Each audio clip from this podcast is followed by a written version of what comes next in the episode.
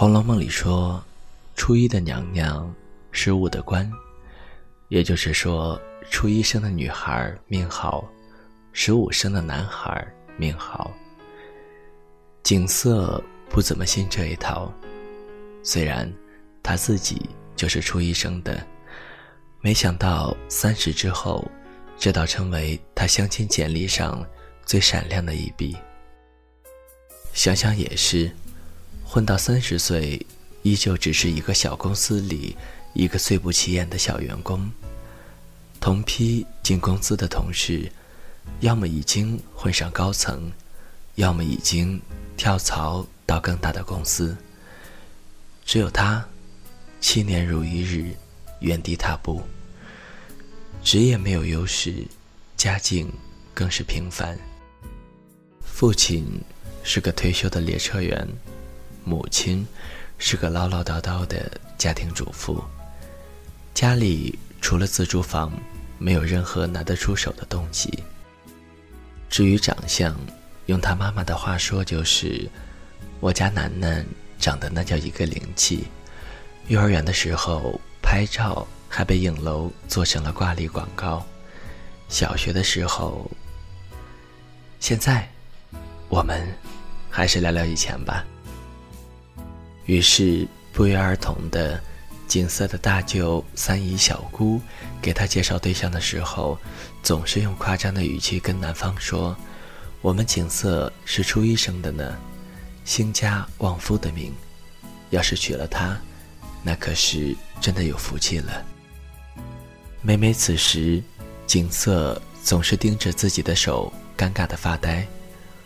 哦，对了，景色最大的特长就是发呆。快乐的时候，快乐的发呆；烦恼的时候，烦恼的发呆。别人。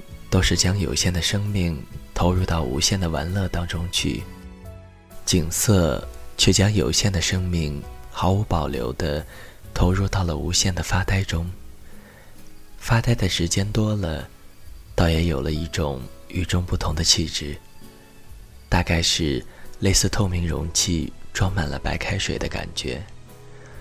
贺江看着他，眼神不自觉的就会被稀释。变成一道柔柔的光。贺江相亲回来，想了很久，给景色打了电话。景色十分讶然。贺江是他所有相亲对象中条件最好的，海归名博，民企副总。虽然说离过婚，但是前妻已不在国内，也没有孩子，并不会为他减分。第二次见面是在一家茶馆，景色被身着对襟汉服的美女领到包间的院落。贺江还没有到，他便愉快地盯着假山脚下鱼池里的鱼儿发起了呆。橙色的小鱼穿梭在莲叶下，清澈的水面被轻轻拨弄出细纹，粉色的小花微微摇曳，景色脸上。挂着自己都未曾察觉的浅淡的笑，贺江在包间外看着他，心顿时就软了。他的前妻是一个雷厉风行的女强人，从大学时他就为她在拼命努力。他考研，他也报名；他出国读博，他也申请同样的学校。追着他跑了十几年。终究还是累了。他不想再在异国他乡疲于奔命，稍微露出一点懈怠的样子，前妻立刻给了他一份离婚协议，洒脱的像是从来没有爱过他。何江回国之后，身份证和护照都快过期了，他回老家去办新的，看着证件上十年前的自己。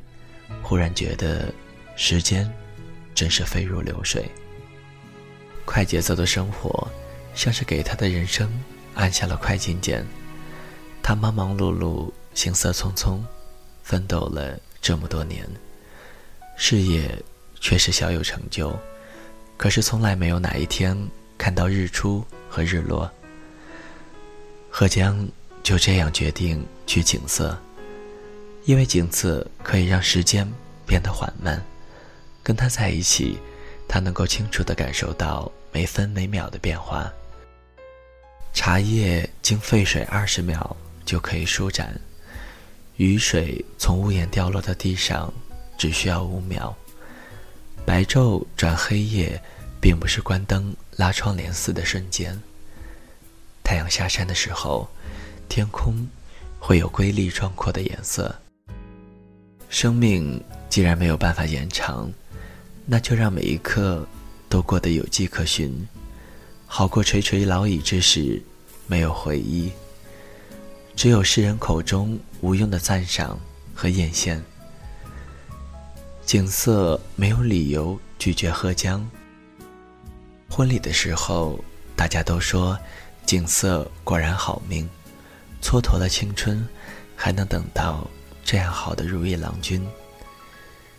景色只是浅浅的笑，像往常一样。遇见贺江，他也觉得自己何其幸运。他也曾怀疑贺江究竟为何娶她。领证的前一天，坐在刚刚装修完的新房玄关，他发呆了很久。何江走过来，坐在了他的身边。他们一起看门，又看了很久。他终于忍不住问：“为什么选我？”贺江说：“因为我想和你一起虚度光阴。”景色忽然就哭了。这么多年，他确实一直在虚度光阴。他一直活在自己的小小世界，维持着自己的爱好和理想，不争不抢，随遇而安，却怡然自得。他没有高职位，却也不会因此日日加班。他可以每天晚上给自己做晚餐，吃完看看书，或者看看电影。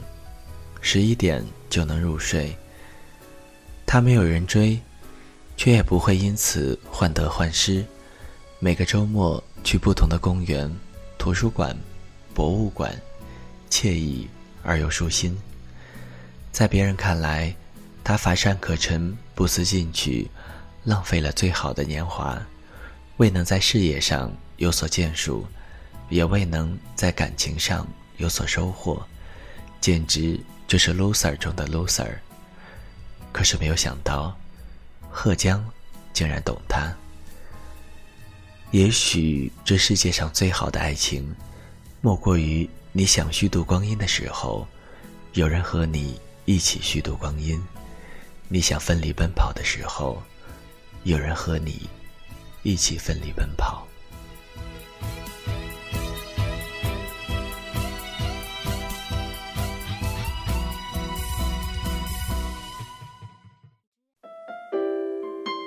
谁的声音清唱婉转流年？